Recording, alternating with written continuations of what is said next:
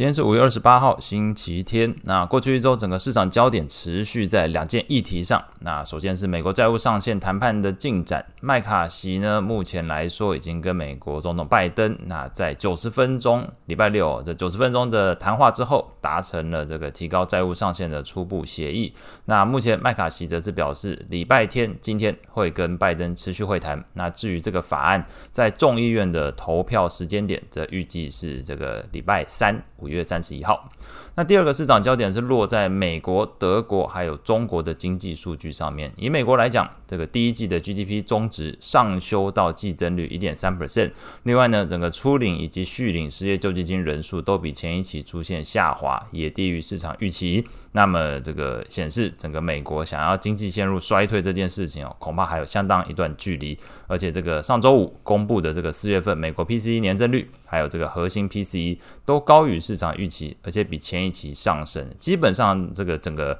经济数据上都让投资人开始对于 Fed 维持高利率水准，甚至进一步升息的预期心理转强。那过去一周长短天期的美债利率都呈现上升的一个情况，压抑债券市场表现。那么，即便这个美债利率上升，对于这个股市评价面可能造成压力，但是受到这个 NVIDIA 强劲的财报跟财策指引，基本上是引爆了整个市场对于科技股的所谓的戴维斯双击。Davis Double Play 的一个效应哦，那这部分看这个标普科技股的远期的 Forward PE，那还有这个预估二零二三年全年 EPS 年增率的变化哦，这边跟大家说一下，远期的本益比来讲，对于标普科技股从二十四点八五倍上升到二十五点八三倍，那 EPS 的部分呢，全年二零二三年对科技股的预估，从原先年增率是负的零点七 percent 上修到正的。零点六 percent 哦，所以你看到这本益比跟 EPS 两边都同时获得上修，基本上这就是所谓的戴维斯双击哦的 double play 哦。那这个变化上来讲呢，除了刚刚前面提到这个戴维斯双击之外，如果我们从股票的风格来讲，标普成长股，那还有这个纳斯达克指数、费半指数，过去一周全部上涨。那这个美债利率上升的评价面压力，反而落到了这个价值股身上。观察这个标普价值股的 ETF IVE 下跌零点五六 percent，那道琼的 ETF 是下跌一个 percent 哦。所以在过去一周，这个价值股跟这个道琼工业指数都是下跌情况。那前面提到这个关于戴维斯双击的一个解释呢，以及如何查询这个美股各类股的本益比，或者是二零二三全年 EPS 一个年增率的数据来源，都欢迎大家到我的脸书粉专早上七点投资晨讯，点击下方这个延伸阅读，帮自己的投资认知进行加值。那顺便这个追踪、按赞、推广给身边对于美股、美债、外汇市场涨跌有兴趣知道背后原因的朋友们。那现在这边感谢大家的支持分享。除了前面提到的这个获利前景以及这个评价面上调之外，在筹码面的部分，那这个研究机构 EPFR Global 它的资料是显示，截至五月二十四号过去的一周，货币市场基金还有债券基金分别净流入两百三十一亿。美元还有九十五亿美元，这个数字多寡不重要，那这个关键在于全球股票基金，大家觉得如何？结果蛮意外的，是连续第三周净流出哦，所以表示过去来讲，五月二十四号为止，过去一周整个股票市场。对于这个统计机构来讲，看见的是资金净流出。那累计二零二三全年至今为止，所有的净流量基本上是归零了。所以，如果后续股票型基金持续流出的话，那么二零二三年全年的股票型基金。后续的发展基本上就会呈现二零二三全年到目前为止都是净流出的一个状态啊，这大概是在筹码面看到的一个情况。会发现，如果把这个全球股票基金全部纳入之后，各个地方地方的这个呃基金全部纳入，表现上完全你跟美股看见的是不同的世界。那回归到这个美股指数表现上来看，过去一周美股四大指数并没有全部都上涨。刚刚前面提过，这个费半纳指涨幅超过三点五 percent，表现最好。标普小涨零点三三 percent，道琼则是下跌一个 percent。那以小型股为主的这个罗素两千基本持平。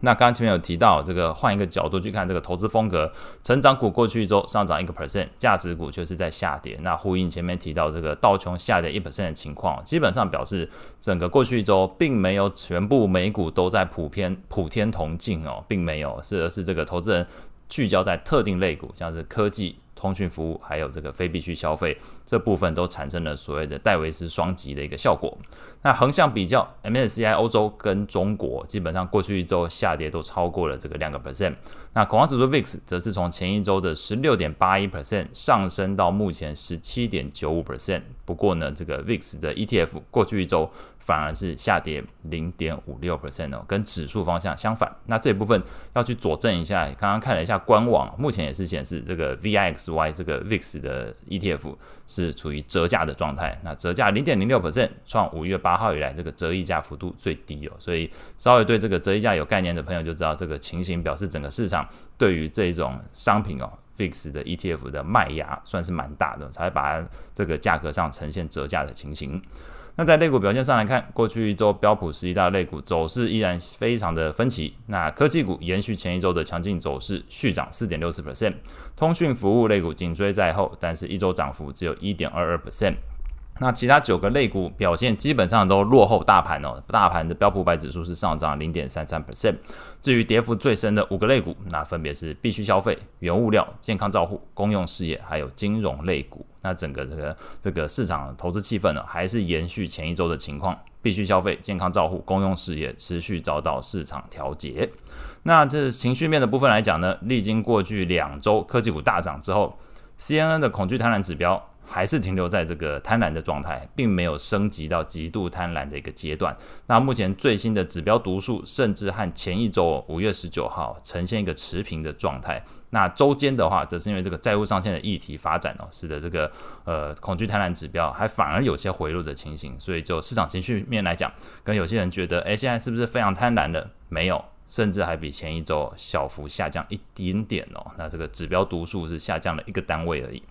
好，那看看利率的部分哦。这个十年期美国公债利率过去一周从三点六九 percent 上升到三点八一 percent，上涨十二个基点。两年期美国公债利率则是从这个四点二九 percent 上涨了这个二十八个基点，来到目前是四点五七 percent。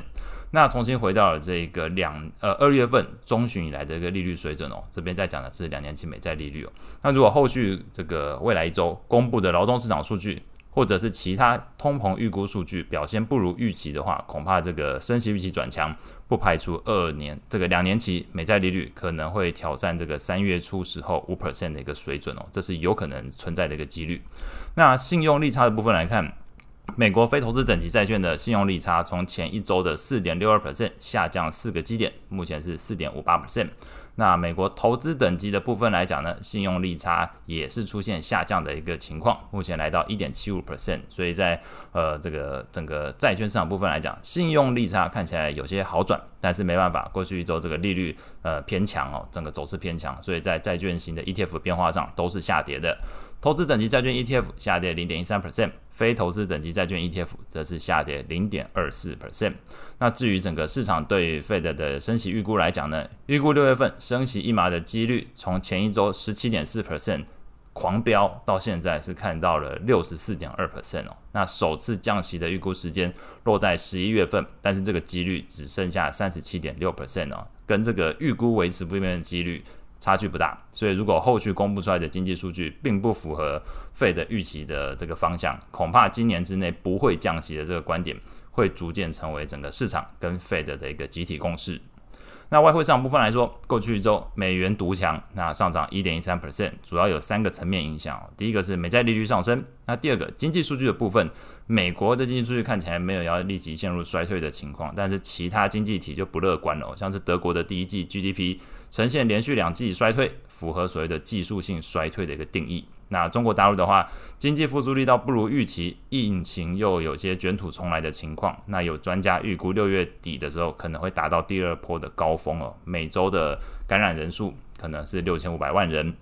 那到时候中国官方。会不会有其他动作？目前还不知道。那第三点，这个美国债务上限议题有进展，那使得这个汇市的避险需求降温，所以在传统的避险货币部分也缺少市场买盘。那这个三个原因基本上都对于美元指数来讲做一个支撑的效果，甚至是把它推上去哦。那过去一周跌幅比较深的货币是在澳币的部分，还有日元。那主要受到市场预估整个中国经济放缓哦。那在建筑业的部分来讲。典型的夏季是淡季期间，对于炼钢的这个原材料需求可能也是表现低迷，所以这个大连的铁矿石价格来到近半年以来新低的水准，那拖累了这个以铁矿石出口为主的这个澳币表现也比较疲弱。至于日元，则是受到这个美日公债利差，还有整个市场避险需求降温所导致的一个情况。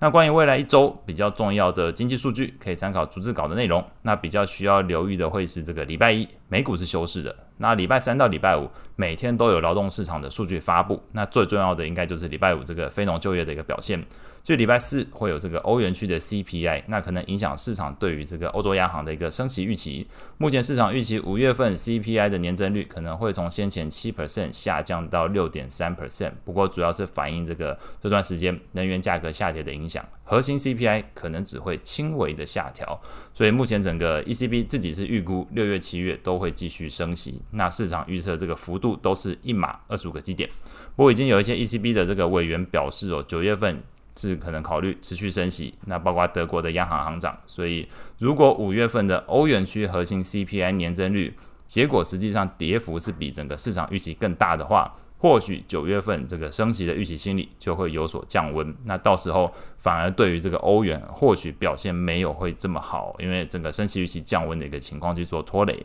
那以上大概是今天的所有内容，我们下次见。